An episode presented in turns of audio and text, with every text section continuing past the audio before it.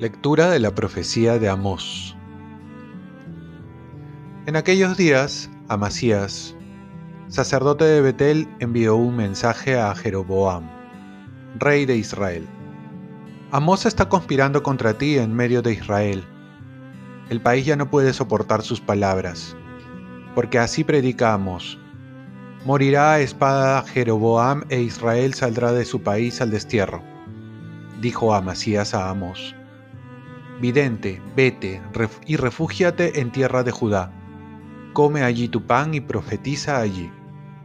No vuelvas a profetizar en Betel porque es el santuario del rey y templo principal del reino. Pero Amós respondió a Amasías, No soy profeta ni hijo de profeta, sino pastor y cultivador de higos. El Señor me sacó detrás del rebaño y me dijo, Ve y profetiza a mi pueblo de Israel y ahora escucha la palabra del Señor. Tú me dices, no profetices contra la casa de Israel, no prediques contra la casa de Isaac. Por eso, esto dice el Señor. Tu mujer se prostituirá en la ciudad, tus hijos e hijas caerán a espada, tu tierra será repartida a cordel, tú morirás en tierra pagana Israel saldrá de su país al destierro. Palabra de Dios. Salmo responsorial. Los mandamientos del Señor son verdaderos y enteramente justos. La ley del Señor es perfecta y es descanso del alma. El precepto del Señor es fiel e instruye al ignorante. Los mandamientos del Señor son verdaderos y enteramente justos. Los mandatos del Señor son rectos y alegran el corazón. La norma del Señor es límpida y da luz a los ojos. Los mandamientos del Señor son verdaderos y enteramente justos. La voluntad del Señor es pura y eternamente estable. Los mandamientos del Señor son verdaderos y enteramente justos. Los mandamientos del Señor son verdaderos y enteramente justos. Más preciosos que el oro, más que el oro fino, más dulces que la miel de un panal que destila. Los mandamientos del Señor son verdaderos y eternamente justos. Lectura del Santo Evangelio según San Mateo. En aquel tiempo Jesús subió a una barca, pasó a la otra orilla del lago y fue a su ciudad. En esto le presentaron un paralítico postrado en una camilla. Jesús viendo la fe que tenían, dijo al paralítico, Ánimo, hijo, tus pecados te son perdonados. Algunos de los escribas dijeron para sí, Este blasfema. Jesús, sabiendo lo que pensaban, les dijo, ¿por qué piensan mal en sus corazones? ¿Qué es más fácil decir? tus pecados te son perdonados, o decir, levántate y camina? Pues para que vean que el Hijo del Hombre tiene poder en la tierra para perdonar pecados, dijo dirigiéndose al paralítico. Levántate, toma tu camilla y anda a tu casa. Y él se levantó y se fue a su casa. Al ver esto, la gente quedó atemorizada y glorificaba a Dios por haber dado tal poder a los hombres.